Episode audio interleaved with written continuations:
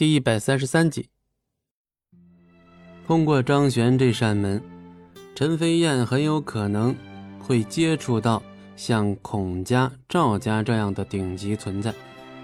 如果真的能够和对方建立一定的联系，说不定自己的食品厂以后能够发展的更加迅速，甚至有朝一日能跟这些大家族产业比肩。张璇倒是并没有想这么多。只是开起车子，朝着赵老爷子所给的仓库位置去。货车什么的都联系了吧？当然了，这些东西都不用说。咱们食品厂这边一共十三辆皮卡，我全都调走了。今天亏了几万块没运货，也必须要把这些药材全都弄过来。他和陈飞燕一样很兴奋，看到张璇拿出来的药方和张璇形容的功效。只要是个正常人都明白，这是具有划时代意义的古方。这种失传已久的药方，还是效果如此之好的药方，只要拿出来就已经代表他们成功了一半。啊，对了，你那边的建筑队联系好了吗？还行吧，这些建筑队的药价都挺高的，最近行情不是很松。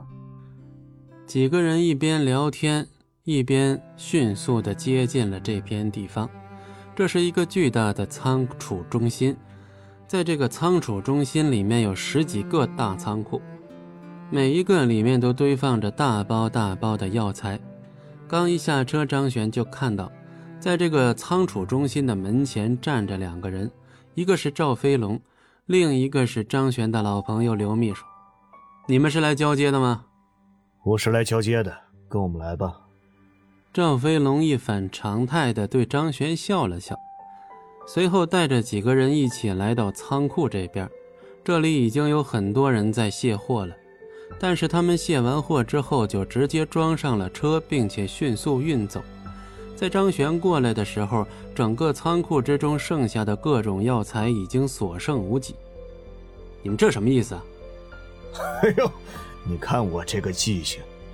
最近这段时间里面，我们这儿的货物好像还不够，要不然你再等几天，我们给你送过去。李飞听到他这句话，直接火了。再等几天？我们还能等几天呀？马上厂区就要脱建了，等到生产线建设完毕以后，难道要拿空气去做东西？旁边那么多仓库，他不带张璇等人去，偏偏把他们带到这个空仓库，还说自己没有了货物。这种事情说出去谁信呀？像赵家这种货物容纳和交易的数量供应，张璇这样一个小小食品厂应对起来应该是轻轻松松的。难道你的意思是我故意不给你吗？赵飞龙沉下脸来，旁边的刘秘书迅速开始拱火。听到这儿，旁边的陈飞燕也不惯着二人：“你们这是什么意思啊？咱们都已经谈好的生意。”为什么不把货物给我们？这样我们也有理由怀疑你们是根本不想给货物。赵家在这座城市里面招牌屹立了这么多年，难道你们想自己把招牌砸了吗？听到这么大的一个帽子扣下来，赵飞龙顿时冷笑不已。你也不用给我扣这么大的帽子。现在这个货物没有就是没有，如果你想要的话，我可以在过一段时间之后把东西给你。什么叫过一段时间之后啊？老娘要等你到什么时候啊？陈飞燕也不是善茬，能够自己开起来这样大的一个食品厂，没有一些手段肯定是不行的。要是现在不给，我们明天就去报社，把你们骗人的事情给爆出来。威胁老子是吧？哼，你这小娘们还真有点意思啊。行了，那你说说你要怎么在报纸上说我？